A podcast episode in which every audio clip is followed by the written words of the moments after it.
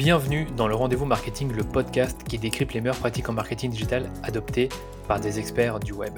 Si j'ai créé ce podcast, c'est pour faire de vous un meilleur marketeur et pour ça, je me suis promis d'inviter les meilleurs marketeurs que je connais pour discuter avec eux de sujets qui me passionnent. Et pour ce nouvel épisode, je vais aborder un sujet extrêmement intéressant avec mon nouvel invité Yann Leonardi.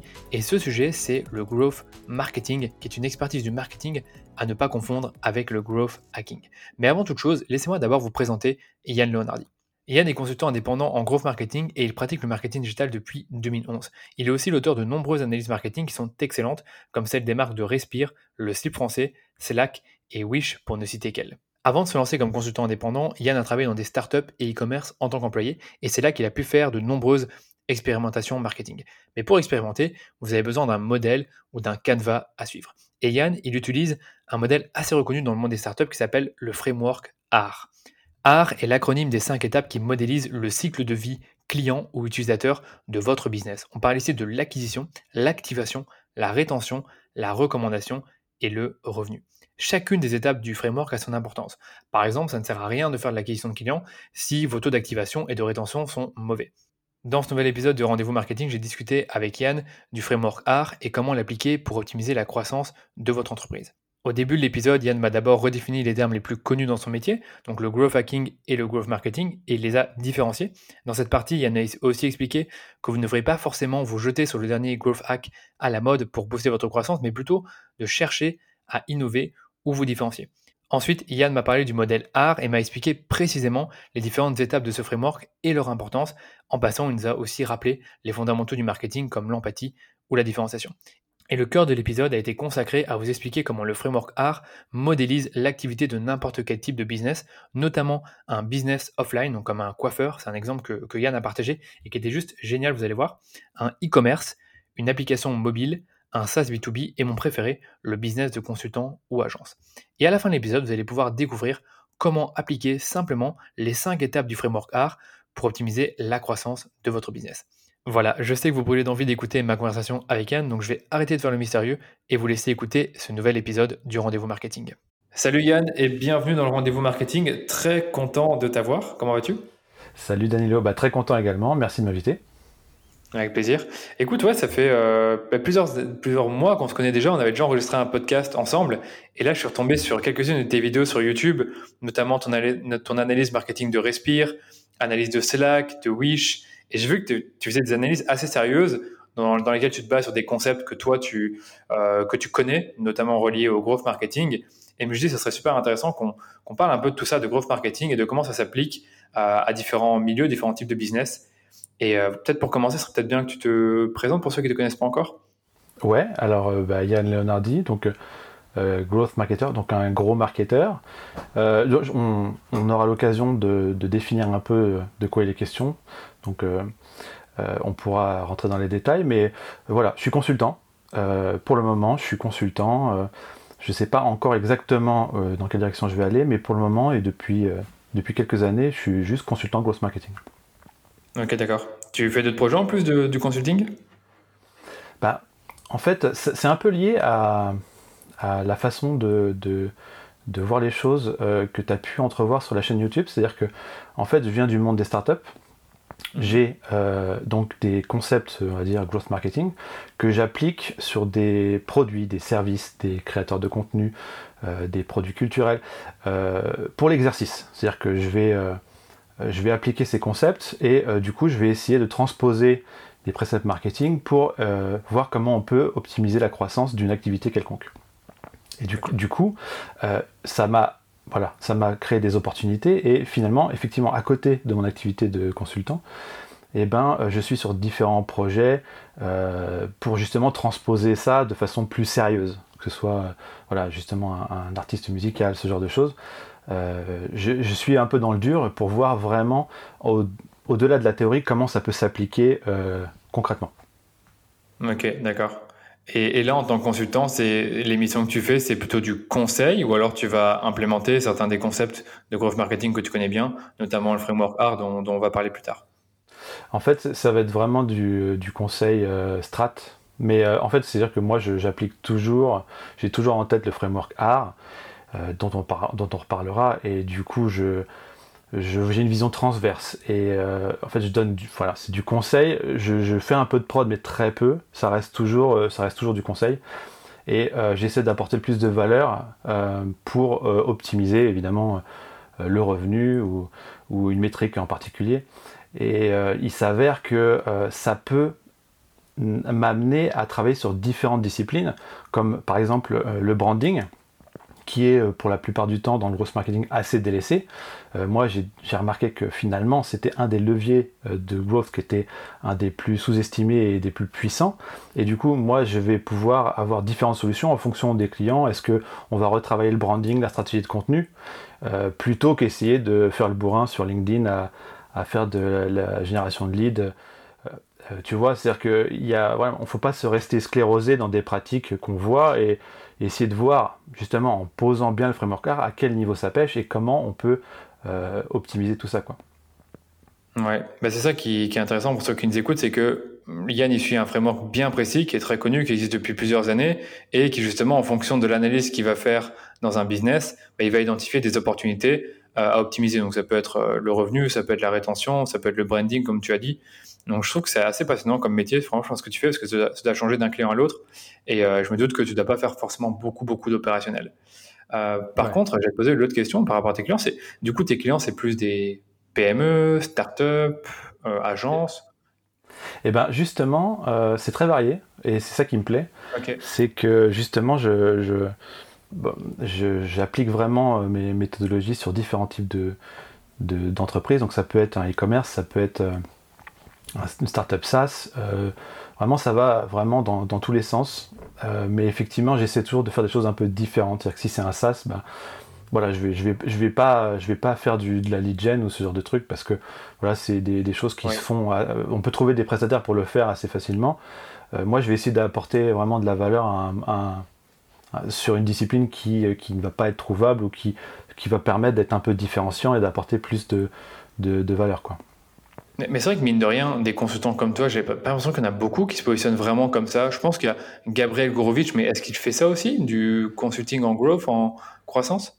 Alors je ne sais pas s'il fait du consulting, je pense que oui, mais euh, lui il est très... Alors on aura l'occasion de parler un petit peu des, définitions de, growth, de growth marketing. Euh, lui il est très dans la définition française du growth, donc c'est qui est très lié au SaaS B2B. Ah oui. Donc lui il, a, développé une expertise, c'est-à-dire qu'on peut le voir même à ses invités sur son podcast qui s'appelle Growth Maker. Mhm. c'est essentiellement du SaaS B2B. Donc euh, lui, il va être vraiment sur cette spécialité et je pense qu'il a développé une expertise là-dessus. Et euh, je voilà, je suis pas sûr qu'il soit le plus pertinent pour du B2C ou euh, pour, je sais pas moi, un artiste ou n'importe quoi, tu vois. Donc ça, c'est vraiment la, spécificité française, c'est d'avoir un peu cantonné le growth à tout ce qui est B2B SaaS et puis bah, finalement le reste, on l'oublie un peu quoi. Ouais, c'est ça. Donc toi, finalement, tu te cantonnes pas du tout à ça. Tu préfères aussi aborder d'autres sujets. Surtout, tu as parlé par exemple de l'e-commerce. C'est vrai que la première fois que j'ai entendu parler du framework art, j'ai pas forcément euh, vu directement le lien qu'il pouvait y avoir avec l'e-commerce. Par contre, quand on en a parlé par téléphone, tout de suite, tu m'as expliqué un peu comment ça pouvait s'appliquer. Et c'est ça que j'ai trouvé super intéressant dans ce framework. Je sais que j'en parle déjà.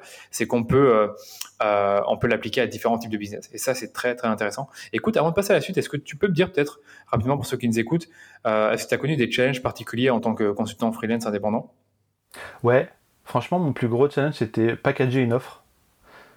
C'est-à-dire que, en fait, voilà, j'ai jamais prospecté. Euh, j'ai eu, la, eu la chance justement de ne pas rechercher de clients au départ. Et euh, finalement, euh, le reste s'est fait plutôt en bouche-oreille. Puis maintenant, ça se fait en in-band. Mais en vrai, il y, a des gens qui me contactent. Et puis finalement, j'avais pas d'offre vraiment packagée. Et bah, je leur disais, bon, bah voilà, mon tarif horaire ou truc comme ça. Mais ça les branchait, ça les branchait pas plus que ça de pas savoir du tout où ils mettaient les pieds. Euh, et, c'était un vrai problème. En fait, j'ai perdu pas mal de clients comme ça, euh, qui disaient bah, c'est bien gentil ton truc, mais euh, nous, on veut, on veut savoir c'est quoi les livrables, on veut savoir combien ça va nous coûter, et quel résultat attendu. Enfin, ça paraît logique, tu vois. Et moi, et moi, j'étais pas du tout là-dedans. Je disais, bah, moi, c'est une compétence à, autant, autant passer, donc je, je peux pas vous dire, ça dépendra vraiment de comment ça va se passer et tout ça. Et du coup, en fait, j'ai été obligé de me forcer à packager des offres, en fait, parce que j'avais pas le choix. Et c'était vraiment un vrai problème pour moi de réussir à, euh, du coup, euh, sur une vision un peu transverse, d'arriver à segmenter euh, des offres et de les packager. Voilà, c'était mon plus gros problème. Ah, c'est très dur. Moi, au début, j'avais aussi du mal à bien packager mes offres. Et encore aujourd'hui, on va rajouter une offre de contenu dans, dans ce qu'on fait. Et je sais que ça va être, euh, soit on va faire un packaging avec du contenu plus de la gestion de campagne, un packaging peut-être avec que avec du contenu, ou alors un packaging avec du contenu tous les trois mois. Enfin, je sais que c'est jamais simple. Mais dans ton cas aussi, je comprends que tu as envie de facturer peut-être à l'heure, puisque tu vas passer plusieurs euh, heures justement à travailler sur le business. Mais au final, ce que les, les clients veulent, on sait, c'est du résultat délivrable bien précis. Et ça, euh, bah, je me dis que ça va être facile. Mais après, bon, on, se rend bien compte que dans ce que tu fais, il y a fondamentalement, c'est toujours la même chose. un audit par rapport grâce au framework, une optimisation bien, bien spécifique à, définir en fonction de l'audit. Et après, euh, ben, des livrables spécifiques. Euh, donc, ce que toi, tu vas vraiment apporter en termes de. ouais, mais c'est vachement compliqué parce que tu vois, en fait, quand tu choisis de faire des packaging, et ben en fait, choisir de faire quelque chose, c'est renoncer à faire d'autres choses en fait. Euh, et, c'est exactement le même problème que quand tu, euh, tu, essaies de placer ton produit sur un marché euh, ou choisir une audience cible ou ce genre de choses en fait. C'est valable pour... en fait, c'est des conseils que moi je vais donner à des gens mais que j'avais du mal à m'appliquer à moi-même. C'est-à-dire que en fait, choisir c'est renoncer. Donc bah voilà, tu, si tu veux vraiment avoir un truc clair et des, des offres packagées correctement, bah, ça veut dire qu'il faut que tu laisses tomber certaines, certaines prestations en fait. D'accord, ouais, certaines choses que tu avais envie de faire mais que tu vas plus forcément pouvoir faire. Après, tu peux toujours les rajouter en option en soi. Tout à fait, ouais, ouais, bien sûr. Mais vraiment, c'est euh, voilà, sur quoi je vais me focaliser au départ, quoi. Ouais, je vois ce que tu veux dire. Euh, j'avais un, un, truc j'avais un truc intéressant à dire par rapport à par rapport aux offres et tout. Oui, je veux dire, c'est que toi, finalement, tu as quand même, de ce que j'ai vu sur ton site, une bonne dizaine d'années d'expérience en marketing, et pourtant, ben, comme quoi, quand tu te lances en freelance, en indépendant ou en tant qu'agence, il faut apprendre à packager des offres. Et ça, même si tu as de l'expérience, c'est pas toujours évident de le faire. Et c'est vrai que pour ceux qui nous écoutent, c'est normal si vous ne savez pas encore bien packager votre offre ou euh, connaître votre client idéal parce que ça prend du temps avant de le connaître. Toi, j'ai pas l'impression que tu avais ce souci-là, que tu savais, déjà, tu savais déjà plus ou moins à qui tu veux t'adresser. Euh, non, justement, en, fait, j'ai, pour, te, pour te dire, justement, moi, je suis toujours en train de répéter, euh, voilà, le product market fit, machin. Alors, product market fit, pour ceux qui savent pas ce que c'est, c'est quand le produit rencontre sa bonne audience cible avec le bon message. Donc, trois variables à aligner pour avoir, pour avoir bon. Sinon, une variable qui déconne et ça marche pas. Et euh, du coup, moi, pendant très longtemps, j'avais pas réussi à identifier ça. Du coup, j'arrivais pas à proposer les bons, les bonnes offres en fait. Euh, et, maintenant, justement, je commence à y arriver. Et euh, justement, je m'éloigne, on va dire, du, du, euh, de l'écosystème growth traditionnel pour identifier vraiment des offres qui sont hyper pertinentes et dont notamment une qui va être sur la stratégie branding et stratégie de contenu. D'accord. Qui, qui justement manque énormément à plein d'entreprises qui, qui, qui, qui ont qui n'ont pas travaillé là-dessus et qui en fait c'est là où va être souvent le, le enfin, les plus, c'est là où vont se trouver les plus gros leviers d'optimisation du framework R en fait. Euh, on aura peut-être l'occasion d'en reparler, mais tu vois, ça par exemple, j'ai mis vachement longtemps à trouver cette, offre-là, parce que en fait, c'est à l'expérience en fait. Et c'est ça le problème avec quand tu es freelance ou quand tu es une agence, c'est euh, voilà, tu peux pas faire des landing pages juste et envoyer du trafic dessus. Il faut, euh, il, faut euh, voilà, parler avec les clients, comprendre leurs problématiques, voir où ils ont euh, des possibilités de trouver d'autres prestataires. Là où il n'y a pas d'autres prestataires, c'est très très long en fait. il n'y a pas de choix. J'allais dire, il n'y a pas de choix. Ça prend du temps. Tu ne peux pas arriver sur le marché et te ramener avec ton offre. en plus de ça, c'est la même que tout le monde. Bah, tu prends par exemple les consultants Facebook Ads. maintenant, on a tous les mêmes offres. Quoi. Je, gère tes campagnes, je fais des points en communication. je vais chercher à scaler tes campagnes et t'obtenir un retour sur investissement qui te, qui te convient. Et c'est tout. Et donc, il y en a qui, mais qui arrivent finalement maintenant aujourd'hui, où ça va être très compliqué pour eux parce qu'il y a encore trois ans, là, il y avait beaucoup moins de consultants Facebook Ads qui, qui disaient qu'ils ne faisaient que ça. Et toi, dans ton cas, c'est que c'est bah, pas simple parce qu'il n'y en a pas beaucoup qui le font déjà. Et en plus de ça, comme c'est large, comme c'est un champ d'action, un, champ d'action large que tu as euh, sur le business de tes clients, c'est encore moins simple de packager des offres. Après, par exemple, la stratégie de branding, j'aime bien ce que tu, ce que tu dis là parce que j'ai l'impression qu'il n'y a personne qui le propose et finalement, les agences qui le proposent, bah, les factures super chères et elle se base sur un framework que tout le monde connaît, le MVB, dont tu as, même parlé dans la, dans la vidéo Respire. Et euh, bah, tu sais pas ce que ça vaut et tu sais pas si ça vaut vraiment son prix. Et, puis il s'arrête là en plus. Le truc, c'est qu'il propose soit une plateforme de marque, soit un truc comme ça, et il s'arrête là.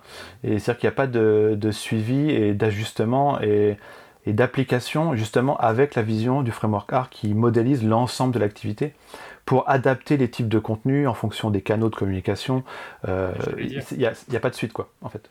C'est ça. Bah, si on reprend par exemple l'exemple de Respire, bah, la plateforme de marque, on l'avait compris, c'était efficacité, euh, c'est quoi bio, non pas bio, c'était naturel et encore un autre truc. Et donc du coup, on retrouve les valeurs, ouais, la transparence. Les valeurs. Euh, Oui, mais ça fait partie de la marque en elle-même. Et après, tout ça, on le retrouvait dans le contenu. On voyait Justine qui parlait de ça. Il y avait toujours des, piliers de contenu qui étaient euh, alignés avec les valeurs de la marque. Et ça, c'est vrai que c'est jamais simple de créer une plateforme de marque et après de pas appliquer, ben, pas appliquer dans le contenu toutes les valeurs qu'on a qu'on a mises en, place pour, pas qu'on a mises en place, qu'on a définies pour la marque et pas les retrouver dans le contenu.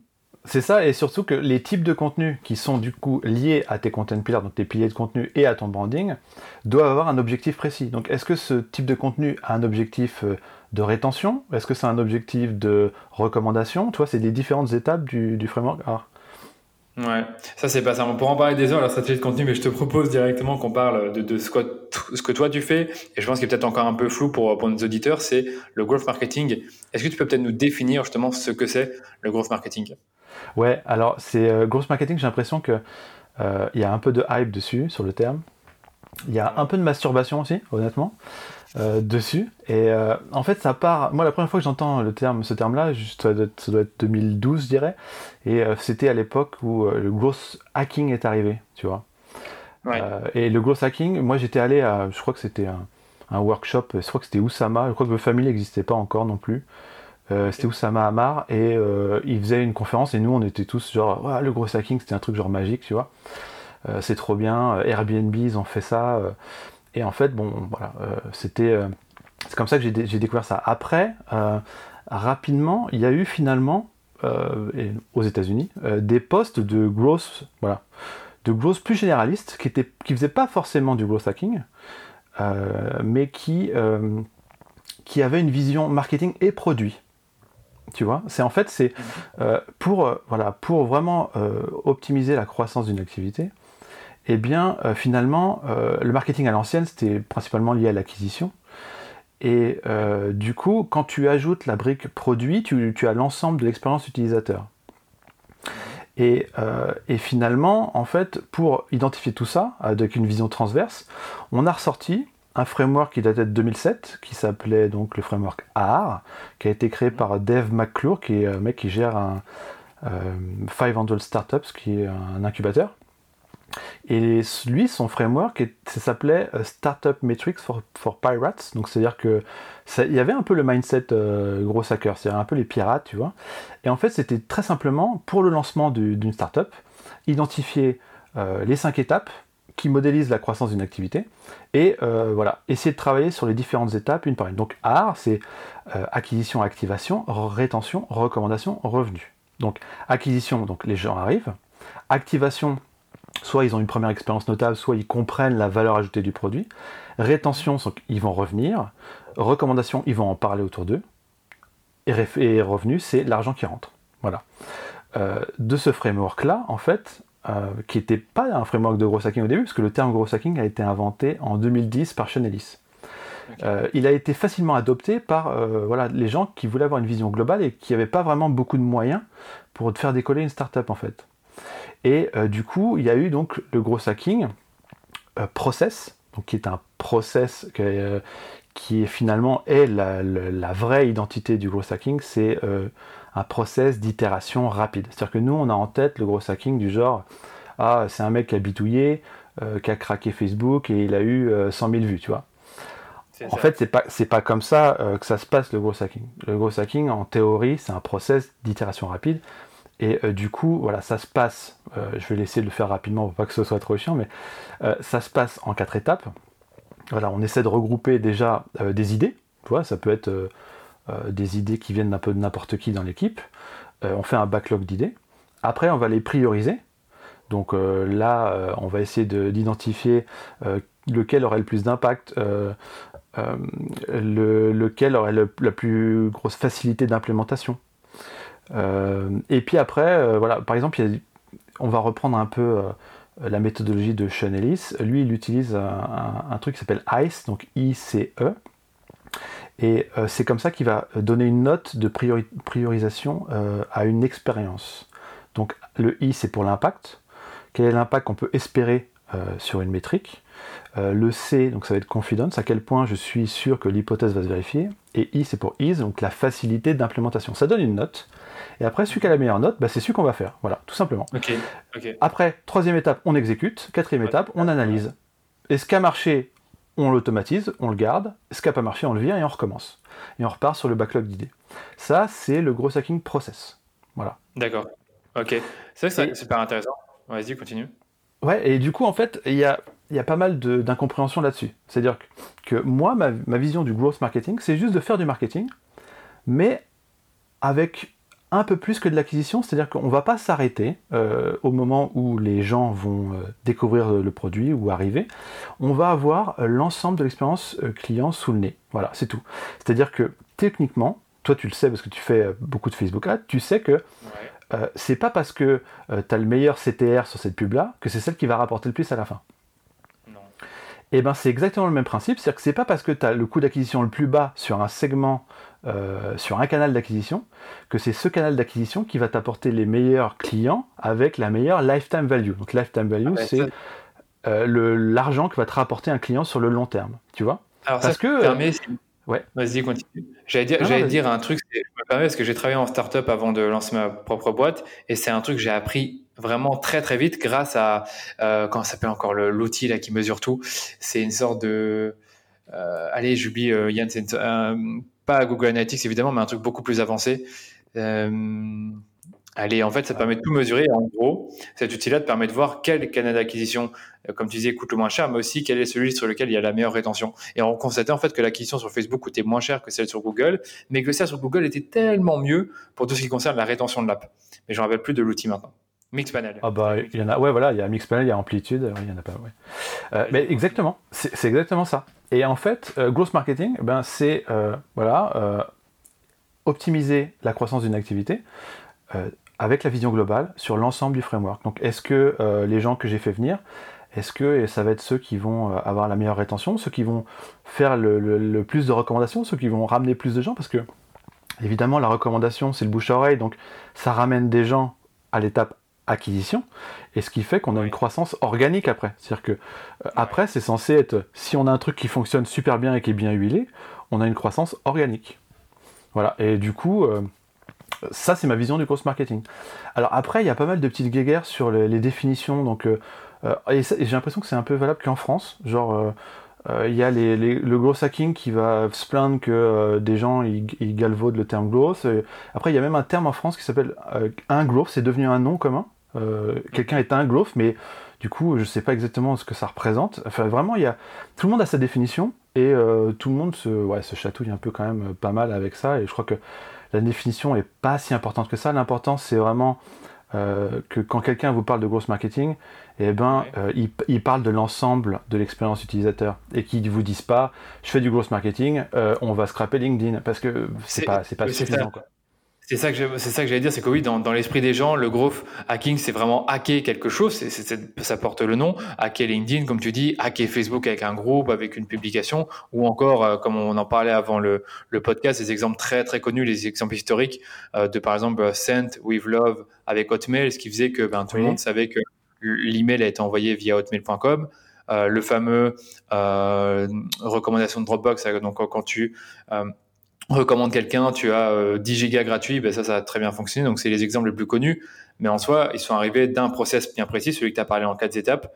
Et, et par, par, rapport à growth marketing, moi, je comprends bien que c'est l'ensemble de l'expérience utilisateur et qu'on ne se contente pas juste à l'acquisition. Comme beaucoup aiment le dire, c'est oui, il faut toujours acquérir de nouveaux clients, il faut toujours faire ça.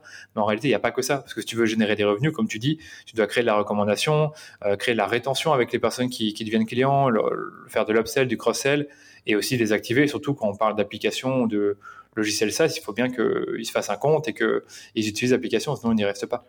Ouais, mais à la décharge des growth marketers qui font beaucoup d'acquisitions et qui scrapent LinkedIn, en fait, ça vient aussi du besoin. C'est-à-dire que euh, c'est pas forcément de leur faute. C'est-à-dire que les clients, et moi j'ai des gens qui me contactent, qui me disent Est-ce que vous pouvez m'aider à, implémenter une stratégie de génération de leads sur LinkedIn, tu vois?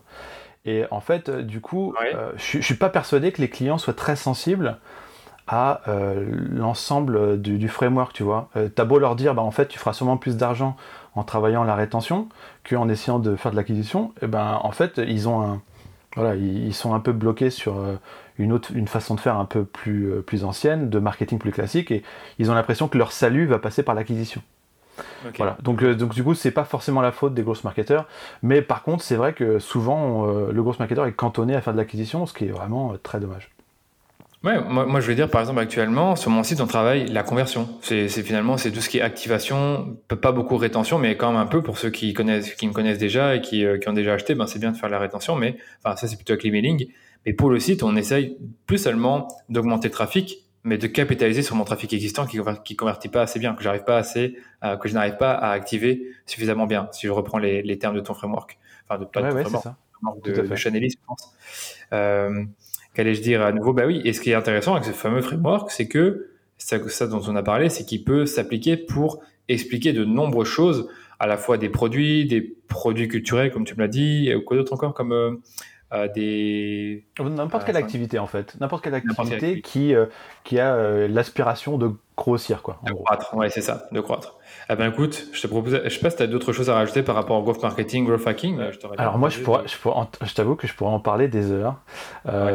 Et je vais quand même rajouter quelque chose c'est à dire que justement dans la partie on va dire dans la partie growth hacking il y a c'est très important de savoir que bah, en fait, si vous entendez parler d'un voilà, d'un growth hack qui est bien, euh, bah, en fait, vous ne savez pas vraiment depuis quand il existe euh, et euh, vous savez pas s'il a gardé son impact qu'il avait quand il a été trouvé. C'est-à-dire que, en fait, c'est un peu une fuite en, avant en permanence de tout le temps trouver des choses qui sont différentes des autres.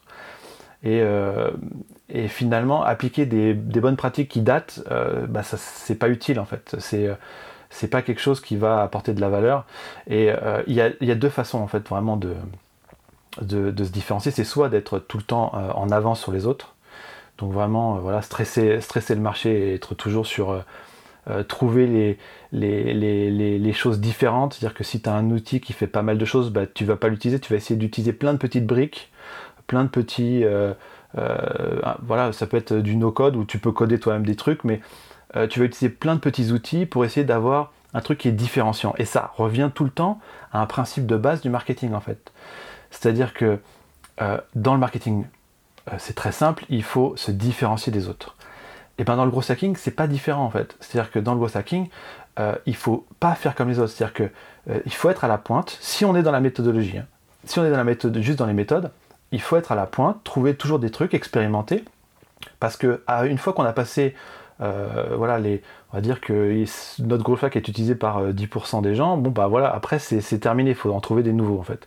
Donc il y a ça, et en fait finalement, ça, revient un peu à ce que je disais, c'est-à-dire que c'est important de penser un peu bah, out of the box, c'est-à-dire que finalement, euh, pour grossir une activité, c'est pas forcément la recherche du dernier growth hack, le, petit truc qui va aider, c'est vraiment essayer d'aller chercher des briques existantes euh, n'importe où. Et c'est pour ça que moi je parle du branding, parce que je, voilà, euh, j'ai cette démarche-là et je vois que bah, tout le monde se base sur des, détails de hack et que finalement le branding est complètement délaissé et que ça a un impact énorme sur les étapes du framework, notamment en activation et en rétention, et évidemment, finalement en activation, rétention, recommandation. J'allais dire, le branding, c'est ce qui te différencie finalement. Tu prends, bon, on, reprend Respire, ce que tu en as parlé dans, sur la chaîne YouTube.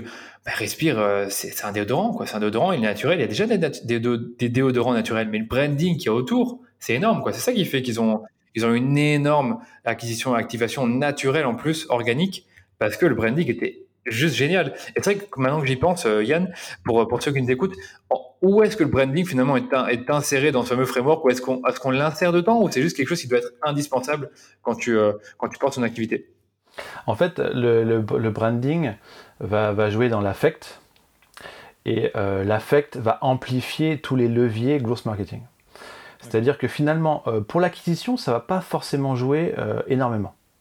Par contre, ça va jouer énormément dans l'activation. Les taux d'activation vont être bien supérieurs, les taux de rétention vont être bien supérieurs, et évidemment, euh, quand on va mettre en place un, petit truc de recommandation, déjà il y aura la recommandation naturelle, parce que les gens qui sont touchés dans leur affect, ben, ils veulent en parler autour d'eux, mais dès qu'on va euh, mettre en place des trucs de growth marketing plus méthodologie, bah, ça va fonctionner mieux. En fait, il y a tout qui va être décuplé en fait, avec un branding cohérent et euh, qui va être, qui va toucher l'émotion, l'affect.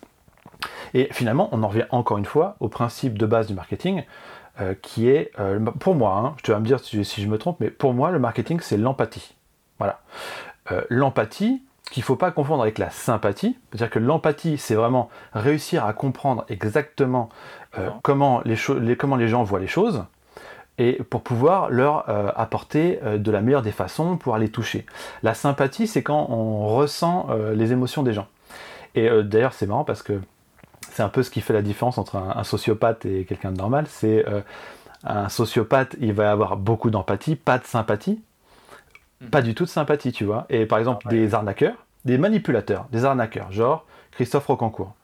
Euh, il va être très bon en manipulation, en psychologie, mais il a zéro sympathie. Et du coup, il, ça le fait dépasser les limites morales, et il en a rien à foutre de ce qui va se passer derrière lui.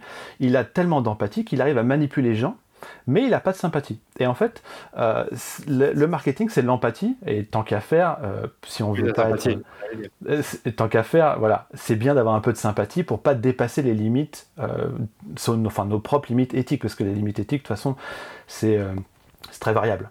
Mais si tu veux, du coup, moi, je reviens toujours, finalement, je me rends compte à des principes de base qui sont se différencier, l'empathie. Et euh, c'est ça qui, euh, finalement, est euh, son, enfin, c'est ça les, trames qui, une fois qu'on on amène des, concepts un peu plus compliqués, comme le framework art, des process, des choses comme ça, bah, en fait, c'est ça qui va vous emmener vers les bonnes directions, en fait. entièrement d'accord. C'est vrai que pour reprendre, pour ce, que tu, dis sur la différenciation, bah, j'ai lu un super livre il y a même pas longtemps, finalement, il est très connu, c'est Purple Cow de, de, ah, Seth Godin c'est un classique. Et je pense dans le, dans le livre, il explique que le marketing finalement se fond au produit dans certains cas où tu souhaites te différencier. Je sais pas si tu, tu, as lu ce livre, mais il explique par exemple que un golf, apparemment, ils ont sorti une, une, voiture qui était très différenciante, c'est une coccinelle, et elle, a, elle s'est super bien vendue parce que tout le monde en parlait autour d'eux parce que c'était hyper différenciant. Bah, c'est vrai que ça, c'est une brique qu'on peut rajouter dans, dans, son marketing, dans son produit et dans son branding aussi. Bah, en fait, c'est si on veut avoir le plus d'impact, c'est-à-dire que si des gens, si des gens font des choses, il eh ben, faut prendre le contre-pied et il faut aller dans l'autre, dans l'autre sens. Ah en, fait. en fait, c'est là où il y aura le plus d'impact, là où il y aura le plus d'opportunités growth. Voilà. Après, c'est pas forcément, voilà, si on est growth marketer, c'est pas forcément en phase avec les attentes des clients. Euh, et si on a besoin de clients, bah voilà, on peut pas faire ce qu'on veut. Mais euh, en vrai, si on, si on travaille pour son produit à soi, euh, l'impact est là où les gens ne sont pas, c'est ce qu'ils font, bah faut pas le faire en fait. C'est très simple en fait. Non, je, je, suis entièrement d'accord avec toi. Je suis entièrement d'accord avec toi. J'essaie toujours aussi de trouver une différenciation. C'est de moins en moins facile plus on avance, qu'on est sur, on est sur nos acquis, on a plus de moyens. Mais il n'y a rien à faire euh, pour ceux qui nous écoutent. Si vous voulez euh, avancer plus vite que d'autres, ou vous, euh, pas vous différencier justement, grossir plus rapidement, vous devez vous différencier d'une façon ou d'une autre. voilà. Et par exemple, prends, par exemple bah, mon propre blog. Je prends pas mon blog parce que je le connais. Quand tu regardes mon blog, c'est beaucoup différencié au début, il y a trois ans, par son format parce que les articles étaient assez longs, mais surtout il y avait beaucoup beaucoup de d'exemples et de médias, ce que tu voyais pas forcément sur d'autres blogs à l'époque. Et là maintenant, tu bah, en fait, ton blog, ça, en fait, il n'y avait pas de blog équivalent en fait en France. Euh, des longues ah formes comme ça, extrêmement détaillées, il y en avait très peu. Mais ça, c'était un peu, euh, voilà, c'était du, du, format la Brian Dean, Neil Patel. C'est des choses qui existaient en anglais, mais en, francophone, ça n'existait pas effectivement. Ouais, ouais. 100%. Donc euh, le simple fait de, par exemple, dans le contenu, de d'arriver avec un format totalement différent, novateur, ça marche bien. Toi aussi, tu as un format pas mal sur YouTube, c'est que finalement, tu fais des analyses marketing, comme tu l'as dit, d'entreprises, de, de, marques, de produits culturels, mais tu le fais sur base d'un framework de growth marketing qui est le framework art, dont on va reparler maintenant, c'est la transition parfaite. Est-ce que tu peux m'expliquer euh, comment ce framework s'applique dans différentes typologies de business? Donc, on a parlé avant le podcast euh, du fait que de base, beaucoup parlent du fait que le framework art, ça peut fonctionner qu'en SaaS B2B ou que pour les apps. Mais finalement, est-ce qu'on peut l'appliquer dans un business offline? Donc, euh, je ne sais pas moi, une épicerie ou un restaurant. Est-ce que ça peut s'appliquer pour un e-commerce un service? Donc là, on a parlé de, de, ton métier de freelance et moi pour l'agence. Est-ce que comment est-ce qu'on modélise ce framework-là pour ces différents types de business? Je sais pas si tu en as un tu veux, par lequel tu veux commencer pour nous expliquer un peu euh, comment le Ouais, ouais, ouais. Bah, en fait, moi, je, enfin, depuis que je l'ai découvert, j'ai dû, en fait, je l'ai découvert le framework euh, en, je dirais, en 2013. C'était pareil à The Family que j'ai découvert. En fait, maintenant, depuis que je l'ai découvert, ça m'a, voilà, ça a été une épiphanie et je le vois partout. Euh, je le vois partout et c'est effectivement la plupart des, il y a beaucoup de gens qui s'arrêtent au SaaS B2B et qui disent bon bah framework art ça s'applique parfaitement à SaaS B2B. Par contre, pour le reste, je suis pas convaincu je, m'en occupe pas, tu vois. Et euh, en fait, moi, je suis pas du tout d'accord avec ça. Je trouve que ça s'applique à absolument tout et que c'est assez compliqué. C'est-à-dire qu'on va en reparler, c'est-à-dire que tu as ton business, tu modélises ta croissance avec ce business, mais qu'en fait, il y a des petits arts qui vont s'ajouter euh, sur si tu utilises différentes plateformes. Donc, euh, je vais rentrer dans les détails un peu plus, un peu plus, plus tard, mais si tu veux, on va, on va faire comme. On, va reprendre des, types de, business. Donc, évidemment, le SaaS B2B, euh, c'est le, plus, le plus adapté, puisque voilà, on fait venir des gens, et c'est lié au business model. Les SaaS B2B ont un business model en abonnement. Donc, du coup, euh, c'est souvent un produit avec une version euh, d'utilisation plus ou moins gratuite. Donc ça veut dire qu'on peut mhm. faire venir des gens, on peut leur faire utiliser le produit, et puis après, du coup, on peut les activer, donc euh, les faire comprendre, leur faire comprendre la valeur ajoutée du produit avec un wow effect, avec voilà. C'est à nous de définir quelle métrique représente l'activation, en fait, tu vois. Mais une fois que tu as ça, après, du coup, euh, tu les fais payer, et puis après, tu as euh, la rétention. Donc, euh, il ne faut pas qu'ils churnent, il ne faut pas qu'ils se barrent, il ne faut pas qu'ils laissent tomber leur abonnement. ça se présente très bien, c'est le modèle le plus efficace pour les SaaS B2B. Quand même, il faut quand même préciser que pour mesurer l'impact qu'on a sur l'ensemble de son activité et savoir ce que représentent les différentes étapes, il faut les définir au préalable. C'est-à-dire que acquisition, activation, rétention, recommandation, revenu, c'est gentil. Mais en fait, il faut, il faut estimer euh, quelle est la métrique qui va représenter cette étape. Tu vois? C'est-à-dire que voilà, l'activation pour Facebook, c'est euh, 7 amis en 10 jours. Voilà. C'est eux qui l'ont décidé. Ils ont décidé que si tu avais 7 amis en 10 jours, à partir du moment où tu t'es inscrit, bah, tu étais activé. Ça, c'est eux qui l'ont décidé, et c'est-à-dire que chacun, euh, quand il applique le framework R sur son activité, il doit estimer à quel moment euh, les gens sont activés. D'accord. Mais, mais euh, par, contre, pour la question, c'est toujours le même. C'est ton un nouveau prospect, un nouveau, euh, un nouveau client. en fait, l'acquisition, en fait, en fonction de chaque activité, la difficulté, c'est qu'elle va se, se, sous-diviser en différentes étapes. donc, si tu veux, on va parler d'applications mobiles tout à l'heure. Si tu veux, on va, on va repasser, on va faire les business un par un, comme ça tu verras les différentes. Ouais, les différentes même pour tout le monde même pour le SaaS B2B, j'avais même te poser la question pour ceux qui ne connaissent pas bien, c'était quoi un SaaS B2B Moi, je le sais, mais pour ceux qui ne connaissent pas bien, bah, c'est un logiciel de service, souvent euh, pour les entreprises. Donc, ça peut être par exemple euh, ActiveCampaign qui permet d'envoyer des emails et pour lequel on paye un abonnement tous les mois. Et en tant qu'entreprise, c'est rarement un particulier qui va l'acheter. Ouais, c'est ça. C'est des, logiciels en ligne euh, qui, voilà, qui, c'est service euh, c'est software as a service, ça veut dire.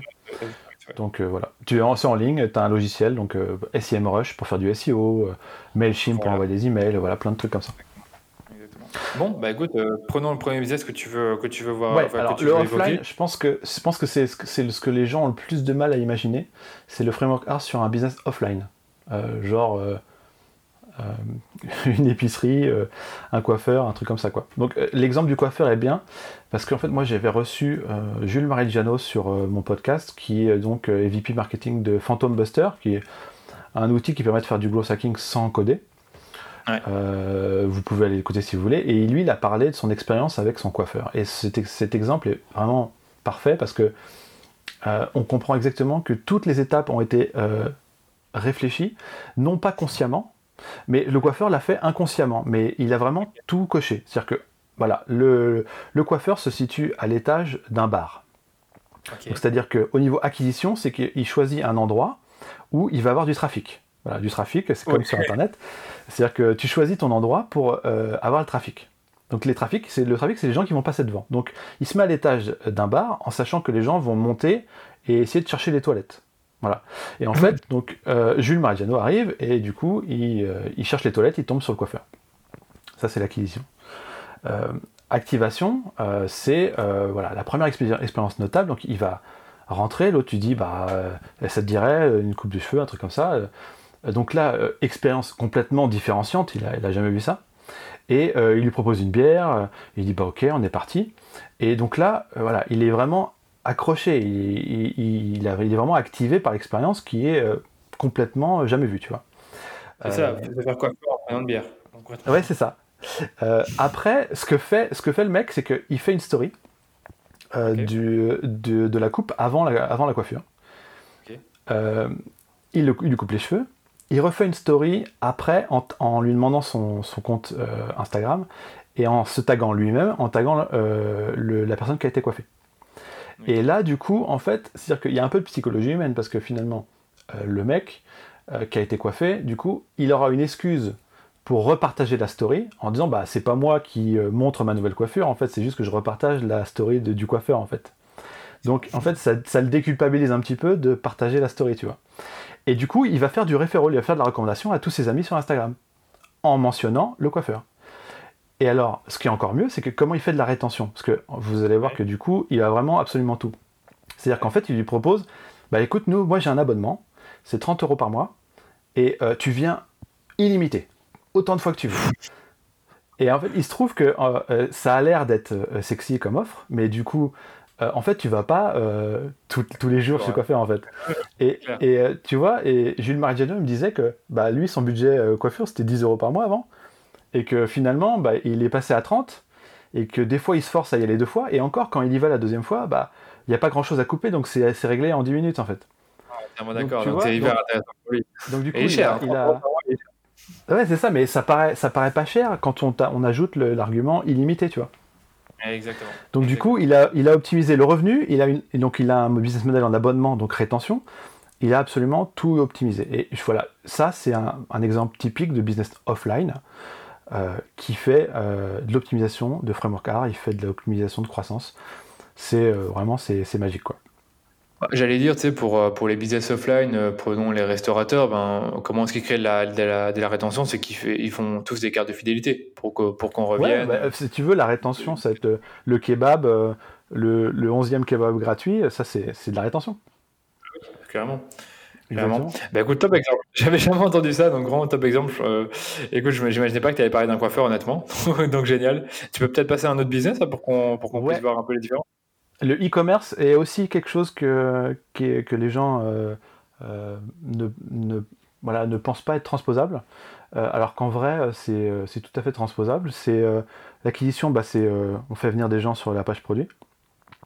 L'activation, bah, c'est quand on a tellement bien travaillé sur le copywriting, sur l'identité visuelle, sur les arguments, que du coup, la personne elle va cliquer sur ajout au panier. Donc voilà. activation, c'est quand la personne met ajout au panier. Donc, l'achat, c'est le revenu. Ouais, c'est ça, l'achat, c'est le revenu. Euh, la rétention, bah, ça va être euh, euh, comment on va faire en sorte que le client, bah, du coup, va racheter sur le e-commerce. Tu vois? Et puis, évidemment. ouais? Non, j'allais dire, on aurait pu parler de plein d'exemples, même dans la partie revenu, avec augmenter le panier moyen, ajouter des services en plus, te dire, tu... ouais. Exactement. C'est-à-dire que quand tu arrives dans la partie euh, à la fin du, panier du checkout et qu'il y a écrit euh, les gens ont aussi acheté ça, en fait ils essaient de faire ah du cross-sell, de l'upsell et, euh, et ça c'est de l'optimisation de revenus, du dernier, la dernière étape du framework, tu vois. D'accord. Et puis après, quand tu as acheté, un mois plus tard, on te, on te renvoie un produit pour te cross-seller en plus. Donc, admettons que tu as acheté un, pantalon, on va peut-être te, proposer d'acheter des chaussures en plus. Ou admettons que tu as acheté une montre, on va te proposer des nouveaux bracelets. il y a toujours une façon de, de cross-seller euh, upseller, c'est que pour ceux qui ne connaissent pas bien la différence, c'est vraiment le fait euh, d'acheter, de faire acheter un produit euh, plus premium. Donc, admettons que tu veux acheter un iPhone 11, on va te proposer l'iPhone 11 plus grand ou avec plus, plus, de capacité. Ou si tu veux acheter, par exemple, des crèmes, admettons que tu prends un pot de 100 ml, on va te dire, ben, prends un autre pot de 200 ml pour la moitié prix. Donc, ça fait augmenter le, le revenu. Donc, c'est intéressant toujours d'en parler pour, pour augmenter le revenu en tant que ouais. Et tu vois, la rétention sur un e-commerce, ça se fait beaucoup. Euh, je pense que la stratégie de contenu est indispensable pour un e-commerce. Euh, et pour le coup, parce que la rétention passera uniquement par là. C'est-à-dire que la newsletter, euh, comment tu reviens au contact, comment tu te fais pas oublier, comment tu vas faire coller les gens à tes valeurs pour qu'ils te suivent sur les réseaux sociaux, tu vois. Euh, et, finalement, euh, voilà, pour un e-commerce, la rétention, euh, ça passe forcément par une stratégie de branding cohérente et, de contenu qui, qui, en découle. Quoi.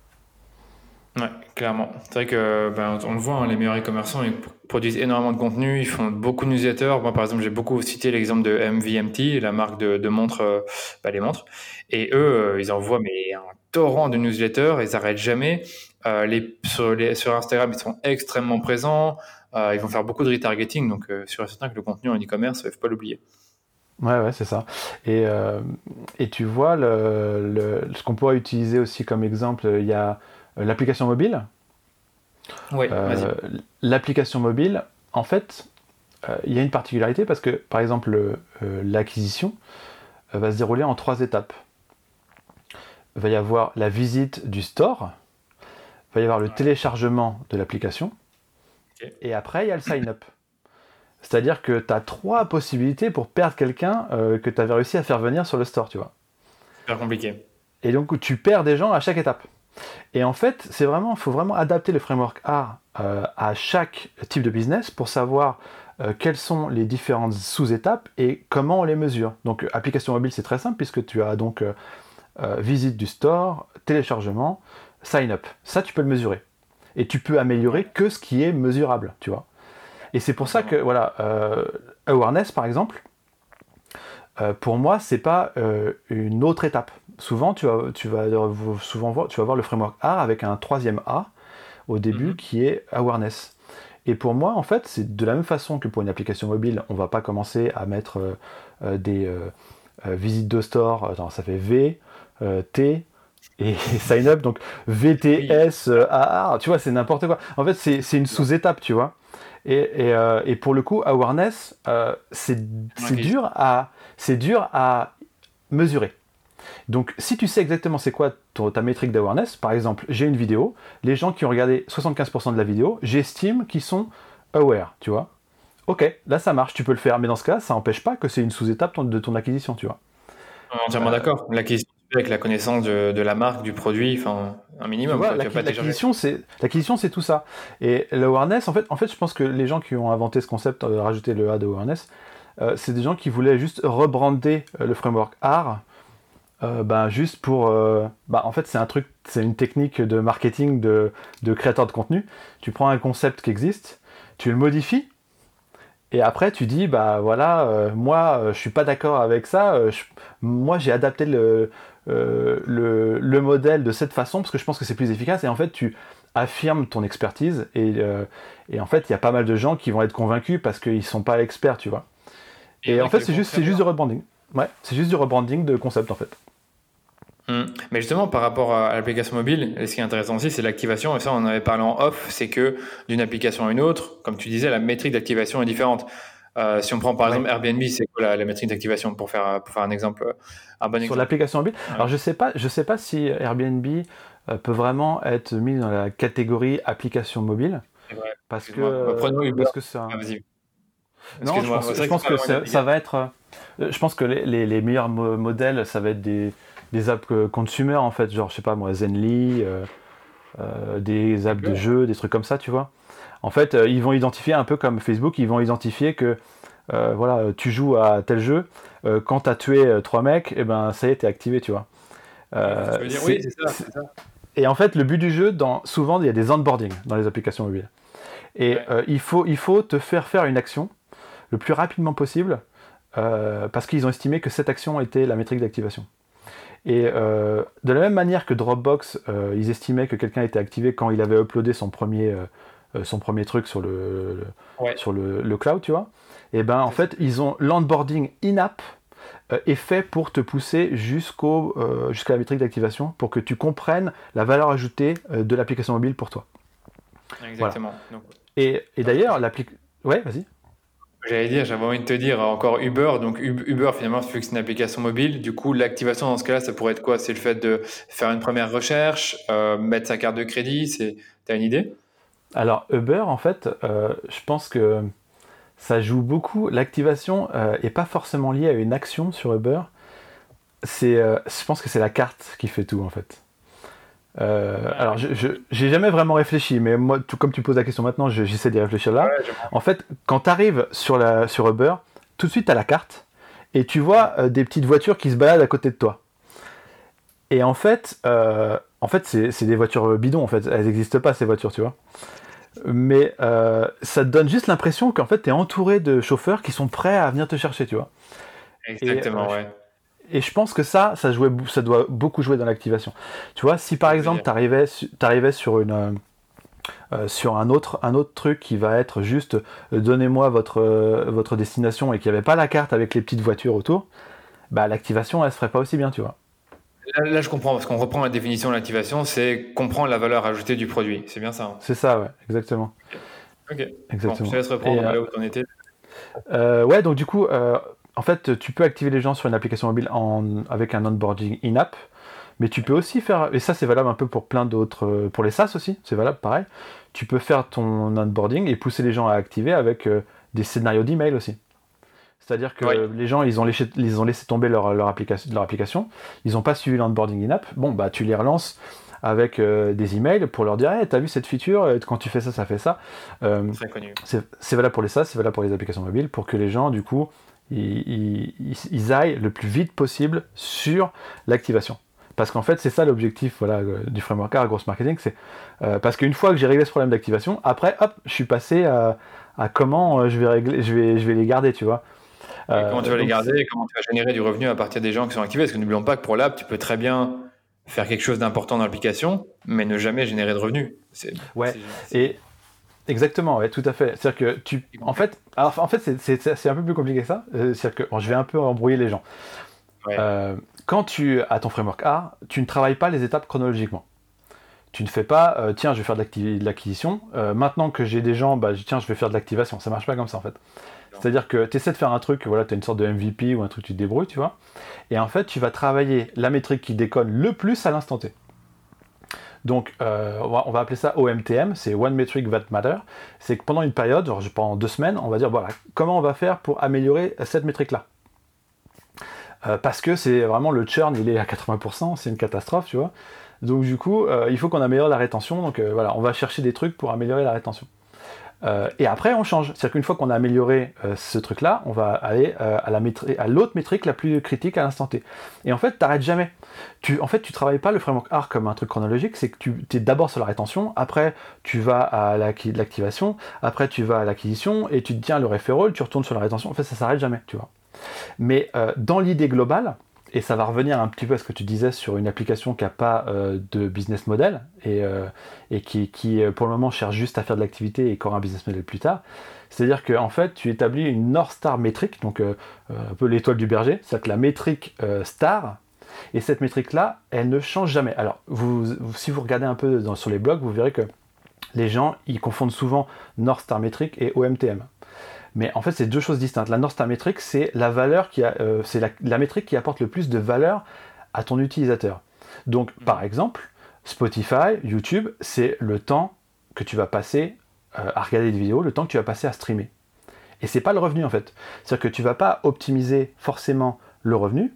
Euh, tu vas sur ce genre de produit-là, tu vas optimiser ta North Star métrique qui est YouTube j'optimise pas la thune qui rentre, j'optimise euh, le temps que les gens vont passer sur YouTube, tu vois Oui, puisque c'est ça qui fait qu'il y aura plus de revenus sur la... Sur la exactement, mais, en fait, c'est quand tu choisis ta Star métrique, en fait, tu vas, euh, tu vas forcément, du coup, euh, modifier tes choix stratégiques. C'est-à-dire que si tu as une North Star métrique qui, qui vise tel objectif, mais en fait, tout, tout, tout ce que tu vas mettre en, en action, vont aller dans cette direction. Et c'est important de pas euh, se tromper de, North Star Metric, justement parce que euh, si YouTube n'optimisait pas pour que les gens restent le plus longtemps possible euh, sur, YouTube, et qu'ils optimisaient pour un autre truc, bah, ils n'auraient pas fait les mêmes choix et ils seraient peut-être pas aussi bons, tu vois.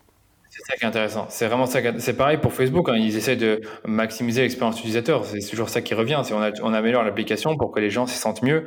Et les annonceurs, oui, on optimise les choses pour eux, mais bon, c'est c'est comme les utilisateurs qui passent en premier. Exactement. Et en particulier pour une application mobile bah, qui n'a pas, trop, pas de business model, tu vois. Euh, une application mobile qui va juste euh, rendre un service et qui se dira, bon, bah, on verra quand j'aurai une communauté plus forte comment je monétise, tu vois. Euh, bah, là, typiquement, c'est ça qu'il va falloir optimiser, quoi. Ok, bah franchement très intéressant qu'on ait fait ce point-là. J'avais posé la question, je me suis dit oh je suis en train de complexifier le truc, mais franchement tu as très bien expliqué. Alors faut reconnaître que l'application mobile c'est pas simple à expliquer sur euh, bah, comment ça se passe niveau acquisition, activation. Enfin tu l'as expliqué un peu, mais on dirait que c'est du cas par cas. Ah, par contre pour tout ce qui est rétention, recommandation, j'ai l'impression que c'est du déjà vu quoi. Rétention, on va te faire des, des notifications push. Euh, recommandation, on va peut-être t'envoyer des emails ou te demander de, de partager ou de parrainer, euh, comme avec Uber Eats. c'est ça, exactement. On va te pousser à créer du contenu sur, sur les réseaux sociaux. Ça, ça, c'est très classique hein, sur les applications mobiles quand même. Mais justement, l'important, ça, va être, ça va être justement de ne pas faire forcément comme les autres. C'est toujours la, petite, la petite différence qui va faire que, que ça va changer. quoi. Oui, c'est ça. Donc, très intéressant. Franchement, on a bien fait d'aborder tout ça. Donc, il nous reste quoi deux... Attends, un ou deux business models. Il y en a un qui m'intéresse beaucoup, parce que c'est le mien. C'est euh, freelance, agence. Est-ce que tu peux nous en parler ouais. Oui, alors là, du coup, ça va être beaucoup plus compliqué. Euh, enfin, ça, va pas être beaucoup plus compliqué. Ça va être juste très différent. voilà, je me suis mal exprimé. Euh, parce que, voilà, tu peux pas, tu peux pas avoir un gros flux d'acquisition. C'est aussi simple que ça, quoi. De toute façon, tu as des gens qui rentrent euh, et en fait, euh, les temps euh, d'exécution, les temps pour les satisfaire, le temps de l'expérience client est très long. Donc tu peux pas vraiment être dans un process d'expérimentation rapide. Tu vas pas faire des sprints d'une semaine sur un client qui, reste là pendant, pendant 5 mois. Quoi. du coup, du coup, faut avoir la vision globale du truc. C'est-à-dire que donc les gens découvrent ton agence, ils arrivent euh, et ils sont en théorie voilà ils, sont plus ou moins en fait ça dépend si tu fais de l'inbound ou si tu les si tu fais de l'outbound ouais. Euh, si tu fais de, si tu fais de l'inbound ils sont déjà un peu chauds normalement tu vois euh, donc du coup l'acquisition s'est fait en inbound et tu n'as plus qu'à faire de la, un peu de la réassurance et, et c'est la réassurance de ce qu'ils avaient déjà entrevu qui va, qui va servir d'activation en fait tu vois euh, ils viennent vers toi et après il faut que tu es sur tes pages, tu tout ce qu'il faut pour les rassurer. Par exemple, euh, voilà, euh, moi j'avais sur des pages, j'avais pas d'argument d'autorité, pas de testimonial, pas d'offre packagée, que dalle, tu vois. Bon, ça, voilà, ça, niveau activation, c'est pas génial, tu vois. C'est que tu as tiré beaucoup de trafic, enfin, tu as tiré du trafic sur ton site grâce à ta chaîne YouTube ou grâce à ton podcast. Donc, tu avais des prospects potentiels, mais à l'étape où justement ils voulaient te contacter, donc l'activation, si je dis pas de bêtises. Enfin, en fait, il te contacte, et en fait, il te contacte, c'est l'acquisition. Oui, c'est ça. après, il faut, après, après, il rentre dans une sorte de process, tu vois. Et il faut que dans ce process, il, tout, les, toutes leurs, euh, euh, leurs questions soient levées, tu vois. Il faut que tu règles tous les problèmes un par un et que tu les rassures et que, voilà, qu'ils soient rassurés pour aller plus loin, quoi, tu vois. C'est ça, donc briser les objections. Mais c'est vrai que je me suis mal exprimé. Donc, en gros, freelance, agence, on fait de l'acquisition, c'est naturel, on envoie du trafic sur le site, on essaie de générer des prospects. À ce moment-là, ces prospects-là, ils arrivent dans un pipe et tu vas essayer de, euh, soit tu leur parles, ou soit ils visitent des pages spécifiques ou ils remplissent des questionnaires pour bah, voir si tu peux leur apporter, leur apporter quelque chose. Donc, et tu vois, moi, ça, alors moi, ça peut être vu comme, enfin, de mon point de, enfin, pour moi, ça peut être vu comme une stratégie. C'est-à-dire que euh, moi, je vais pas forcément, enfin, je, je, cherche pas spécialement de clients, tu vois. Donc, du coup, euh, je, vais m'en servir comme filtre. C'est-à-dire que ceux qui vont, euh, ceux qui vont quand même à, avancer, je vais pas optimiser cette activation parce que je vais pouvoir filtrer justement les clients les plus motivés, en fait, tu vois. Donc, ça peut être un calcul, tu vois. Ça peut être aussi un calcul de mettre des freins dans l'activation justement pour pour filtrer les clients, tu vois. Ça peut être des, avoir un process un peu plus complexe, on va dire, euh, où, où, les gens, où les clients potentiels auront beaucoup plus de, je vais pas dire beaucoup plus de questions, mais bah, des objections potentielles qui pourraient les empêcher de devenir clients, mais dans un sens, ceux qui sont vraiment, ceux qui passent toutes ces barrières-là, c'est des clients idéaux pour toi. Ouais, moi, j'avoue que on pourra en parler, mais on en parlera même après. C'est comment optimiser tout ce process-là. C'est vrai qu'une fois que tu as compris le framework art, bah, comment tu le modélises, comment tu optimises. Mais par exemple, pour les freelances, on est d'accord que le, un truc qui est assez difficile, c'est l'acquisition. C'est la rétention. Euh, bah, en fait, la aussi. En, fait, pour les freelances, l'acquisition, c'est pas le plus dur. Euh, c'est la rétention pour moi le plus dur pour ce modèle-là. Euh, mhm. bah parce qu'en fait, il y a des gens qui te contactent pour une prestation souvent. Et justement, si tu as packagé des offres, bah, ils vont payer pour, pour une offre packagée, tu vois. Ils, ils, ont justement, ils veulent des livrables, ils veulent des trucs avec une fin. Euh, du coup, toi, ton problème, c'est comment tu vas faire pour euh, qu'ils continuent à être tes clients. Donc là, il n'y a pas de secret. En fait, il faut leur, leur apporter une expérience client euh, dantesque. Voilà, il faut que ce soit génial. Et il faut que tu aies prévu, du coup, en amont, d'autres offres packagées qui sont connexes, en fait.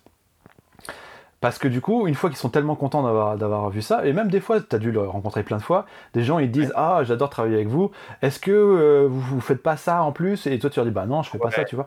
Mais ça t'arrive souvent. Et en fait, tu peux théoriquement ajouter ces briques-là à tes offres packagées, et en fait, ta rétention se, passe comme ça, se passe juste parce que les gens ils sont contents de travailler avec toi, et que toi, tu as prévu en amont d'autres prestations, euh, et que tu peux les garder comme client en fait. Exactement. Ou alors, tu te positionnes comme un partenaire de croissance. Enfin, moi, c'est comme ça que je me suis positionné dans mes offres. C'est on vous accompagne de A à Z pour gérer vos campagnes, mais on vous aide à, à développer votre acquisition, à augmenter vos budgets, à garder vos coûts d'acquisition constants au fur et à mesure du temps, ce qui fait que on évite en fait d'être juste un prestataire qui est là pour un ou deux mois préparer les campagnes et, et, laisser le client s'en occuper ou tu vois ou, le. Eh ben, c'est vraiment un truc. Effectivement. C'est effectivement une très bonne méthode. C'est-à-dire que là, tu vois, tu, te poses, tu te dis bah, comment je fais de la rétention? Alors, première, première idée, bah, je vais faire euh, euh, d'autres prestations. Deuxième idée, bah, je vais me rémunérer sur les performances. Et euh, du coup, je vais leur proposer continuellement des, des, nouvelles solutions, des nouvelles possibilités pour augmenter. Et du coup, tu vas grossir en même temps qu'eux. Et tu vas même grossir tes revenus avec eux en même temps. c'est aussi une très bonne idée. Ouais. Mmh, c'est vraiment ça. Moi, j'aime bien me dire que chaque mois, c'est une nouvelle, euh, bah, quelque chose de nouveau qui arrive avec le client, qu'on doit toujours montrer notre valeur chaque mois, et qu'on peut pas juste, euh, une fois que le client est là depuis trois mois, qu'on se tourne les pouces et on laisse tourner les campagnes, on fait plus rien. Non, on montre toujours qu'on améliore notre service. Et sincèrement, je le crois vraiment. Donc, euh, après, c'est vrai que d'un business à l'autre, en tant que freelance, on sait que c'est pas facile. Donc, on sait que parfois le client vient juste pour une prestation, il vient juste pour, je sais pas moi, acheter 10 articles de blog. Après, il faut lui revendre autre chose. Peut-être, euh, mettons que tu as fait des articles de blog, tu vas peut-être lui vendre euh, de l'acquisition, du trafic, euh, une optimisation SEO. Donc c'est vrai que c'est parfois pas facile, surtout quand ben, on a des prestations qui sont moins récurrentes, comme celle que j'ai, qui est plus facile, c'est la gestion de campagne. Mais tu vois, le problème, le problème peut être dans le produit également. C'est-à-dire que, en fait, dans le, ton type d'activité et dans le produit que tu as développé, tu peux créer toi-même des problèmes dans le framework R. C'est-à-dire que si tu, si tu proposes une offre packagée euh, de, de, création de 10 articles de blog, bah, tu vas attirer des gens qui potentiellement euh, vont te demander ça et se barrer, tu vois. Et c'est-à-dire que tu crées toi-même les problèmes euh, que tu essaies de résoudre après.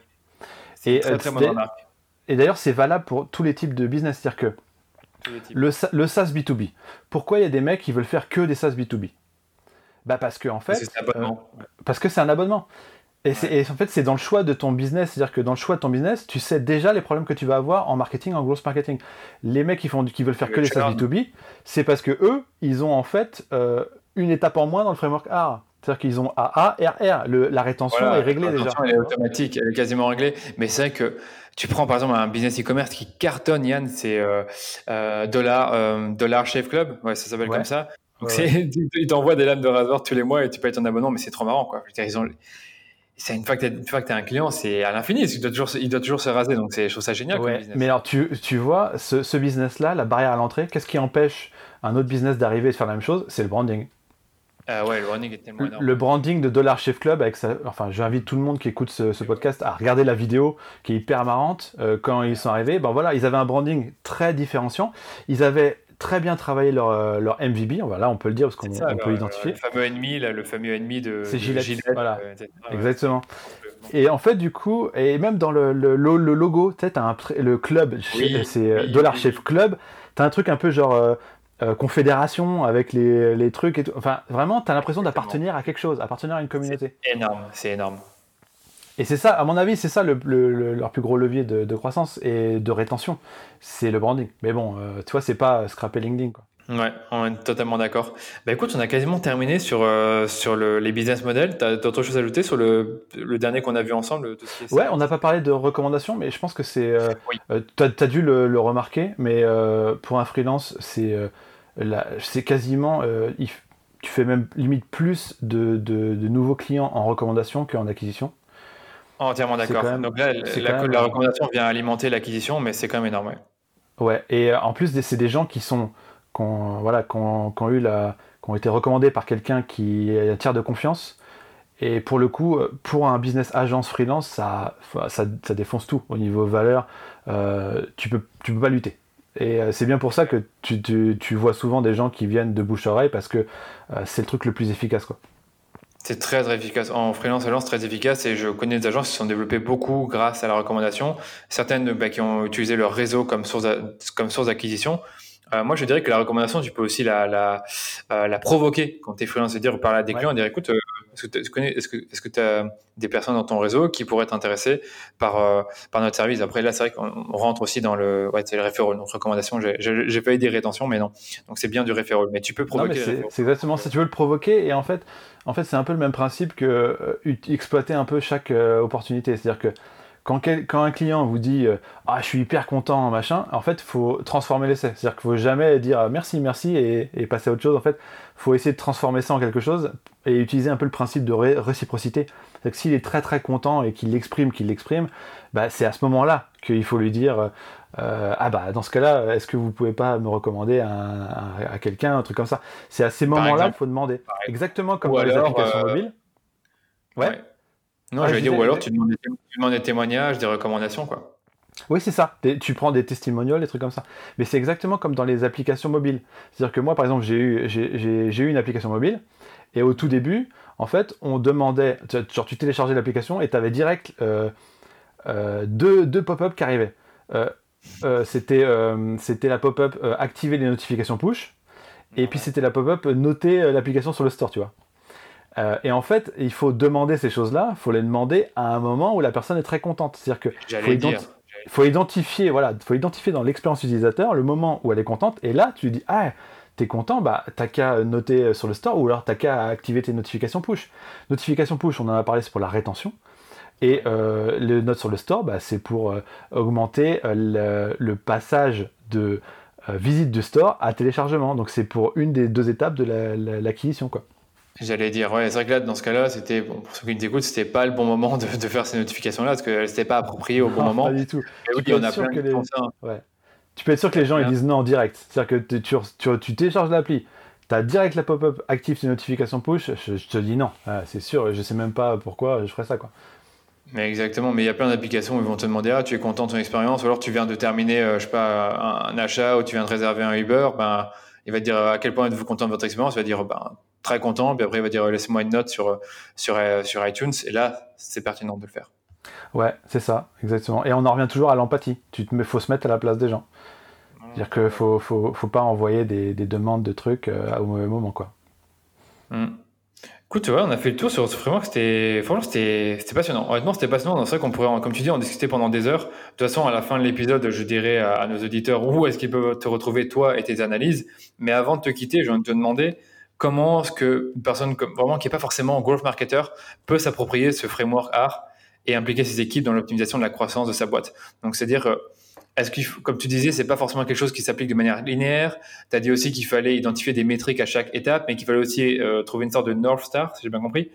Est-ce que tu as deux, trois conseils là, pour appliquer ce framework qui est quand même honnêtement hyper euh, solide?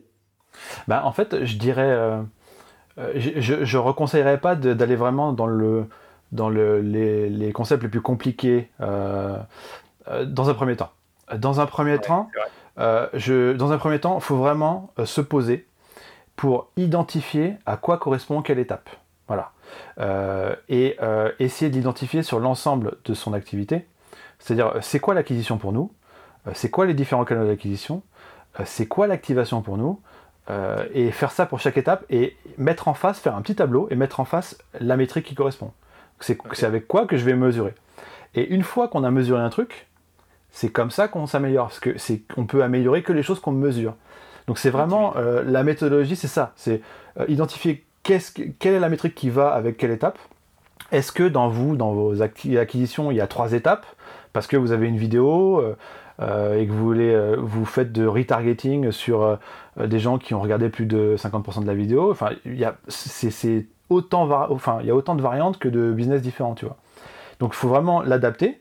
Et puis après, une fois qu'on a identifié des métriques, et eh bien là, on peut travailler pour les améliorer.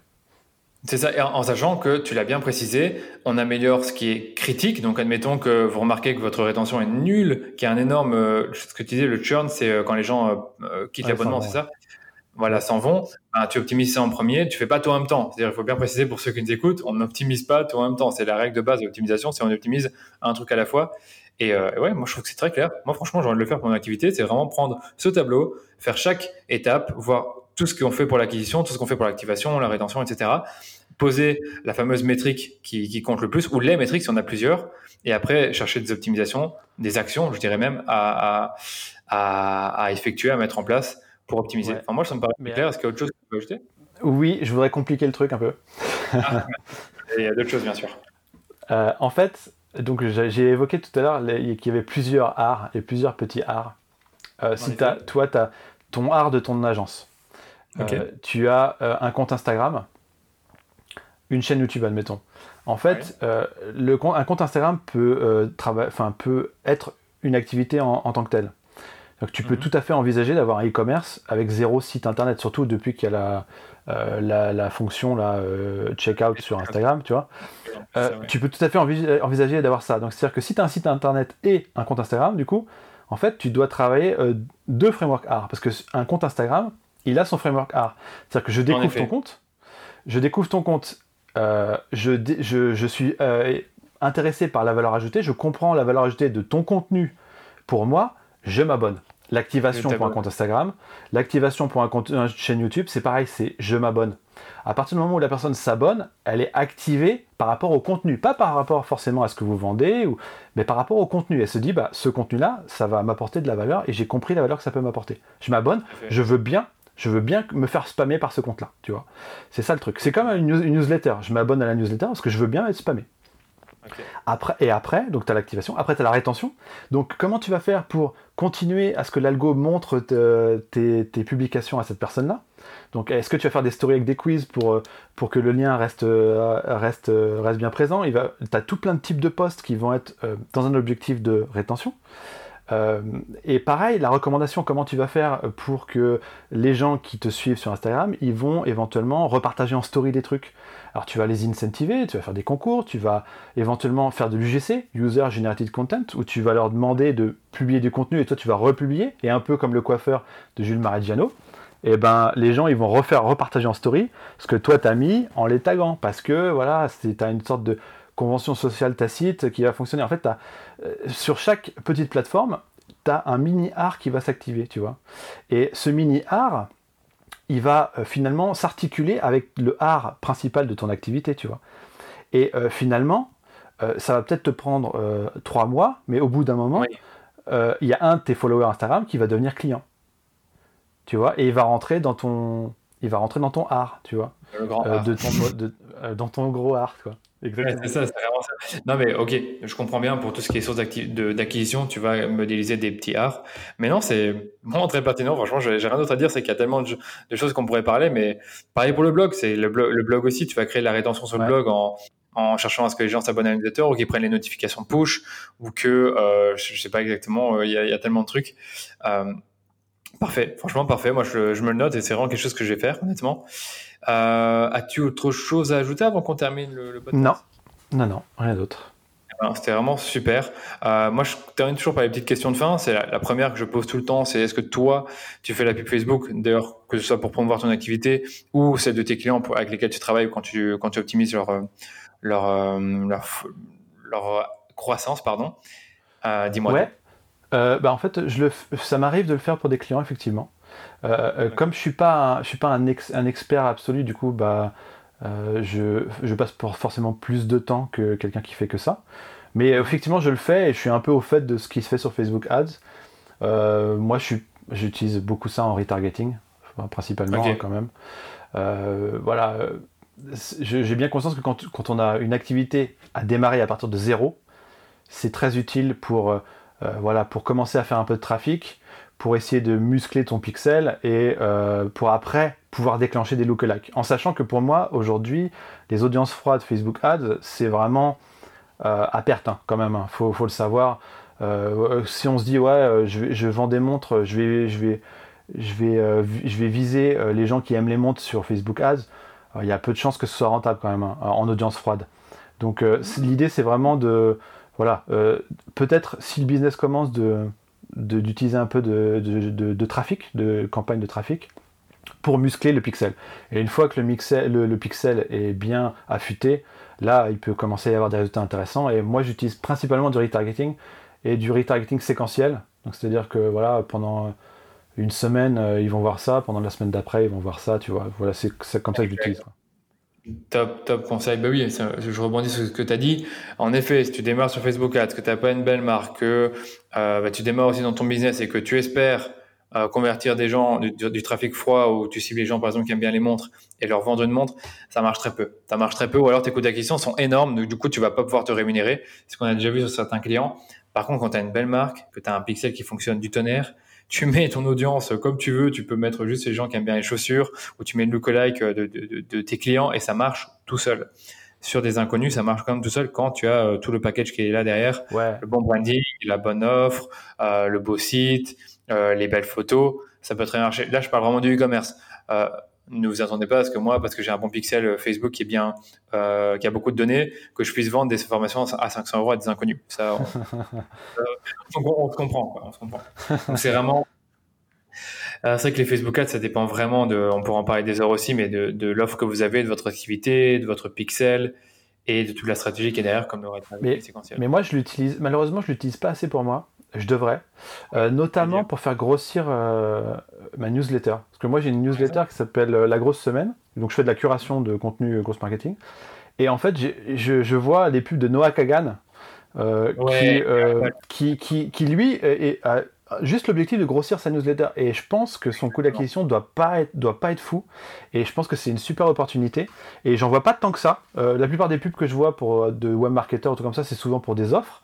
C'est rarement pour euh, une newsletter, tu vois. Et du coup, je pense qu'il y a une opportunité à faire ça. notre cher Joseph Donio de Neomedia, il le fait. Il, fait, il, promeut, beaucoup, il promeut beaucoup sa newsletter avec ah, la Facebook et il m'en a déjà parlé, il m'a dit qu'il avait des très bons résultats, qu'il utilisait carrément le, les formulaires de génération de prospects. Oui, j'ai vu ça, ouais. ouais, ouais. J'ai vu, j'ai vu qu'ils étaient, euh, qu'ils étaient euh, bah, agréablement poussés par, euh, par, la, par l'algo, les formulaires Facebook, ouais. Ils sont, ils sont poussés, mais pour un newsletter, je trouve que c'est la solution idéale. Pour un guide, je pense pas, donc pour un truc que tu télécharges, mais pour un newsletter, c'est l'idéal. Donc moi, je pense que je devrais le faire. Euh, les coûts d'acquisition, à mon avis, ne devraient pas dépasser les 1 euro, mais moi, je le fais que en retargeting. Pourquoi? Et c'est peut-être même ce que fait Noah Kagan, parce que bon, un inconnu qui s'abonne à ton newsletter, il te connaît pas, il t'a jamais vu. Je suis pas sûr que c'est le meilleur, euh, bah, le meilleur canal pour euh, pour l'activer. attention, tu vois ce que je veux dire? Donc moi, je fais beaucoup de retargeting et j'ai peut-être 500, un peu plus 500, 600 leads par mois avec mon retargeting. Et je mets entre 500 et 700 euros, ça dépend un peu. Ouais, non, mais ça vaut le coup. malheureusement, je le fais pas, et je devrais, ouais. Oui, tu pourrais le faire. Franchement, si je te conseille, vraiment, c'est une campagne qui est evergreen, que, que tu n'as même pas touché. En plus, selon la taille de ton audience, tu mets un plus petit ou un plus grand budget. Donc, si tu as une petite audience, tu mets 3-4 euros par jour, voire même 5, et tu es tranquille. Quoi. Et après, tu as toujours des nouvelles personnes qui arrivent dans, dans ton newsletter, et ça reste efficace quand même. Écoute, parfait, on a fait le tour. Euh, Yann, où est-ce qu'on peut te retrouver du coup? Tu as, parlé de beaucoup de choses, euh, YouTube, newsletter, euh, site web. Dis-nous tout. Alors, je pense qu'il faut absolument s'abonner à la chaîne YouTube en mettant la cloche. Je pense que c'est primordial. Après, si vous voulez me parler en direct, LinkedIn, franchement, je suis je suis voilà, je fais ce qu'il faut, je pense qu'il ne faut pas faire forcément. Euh, c'est m'éparpiller, c'est-à-dire que vous pouvez me trouver sur Twitter, sur Facebook, sur Instagram, sur LinkedIn, euh, mais en vrai, je suis pas, je suis actif que sur LinkedIn. Euh, finalement, Twitter, j'y vais quasiment jamais. Facebook, je vais le laisser tomber parce que en, je parle en organique. Hein. En organique, je vais, ça me saoule. mais voilà, vous allez sur LinkedIn, c'est là où je suis le plus présent en fait. Ok, pour communiquer avec toi, LinkedIn, donc je vais le mettre d'office. Alors moi, je, je, je, vais donner euh, quelques petits trucs pour ceux qui nous écoutent. Premièrement, abonnez-vous vraiment à cette chaîne YouTube, elle est géniale et écoutez ces vidéos euh, sur Slack, Wish. Euh, la dernière sur JP était vraiment pas mal.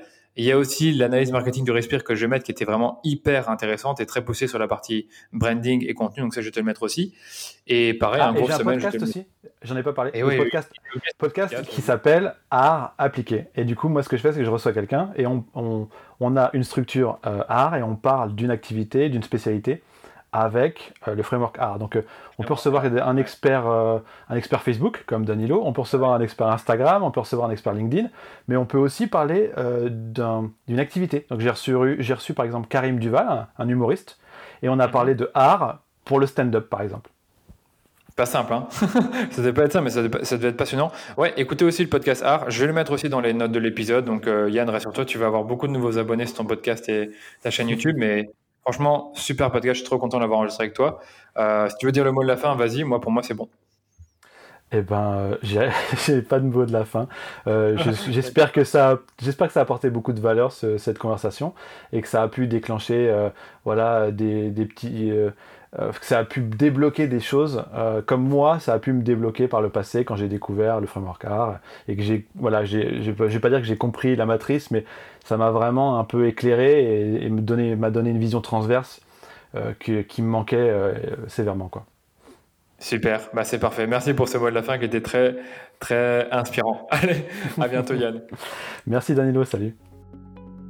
Merci d'avoir écouté jusqu'au bout cet épisode du rendez-vous marketing et j'espère qu'il vous a fait réaliser que le framework art que l'on pensait uniquement applicable au SaaS B2B est en fait justement applicable à tout type de business, que vous soyez un coiffeur, un restaurateur, un consultant, une agence ou même un e-commerçant. Grâce à ce framework, vous allez pouvoir optimiser votre business, votre offre et votre marketing pour maximiser vos revenus.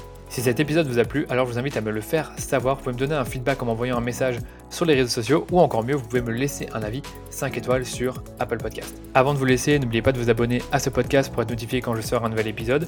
Pour l'instant, je suis sur un rythme tranquille de deux épisodes par semaine, mais si vous en voulez encore plus, vous pouvez toujours aller lire mon blog sur lequel je publie également un article toutes les deux semaines. Allez, je vous dis à très vite pour un nouvel épisode du Rendez-vous Marketing et merci encore d'avoir écouté le podcast.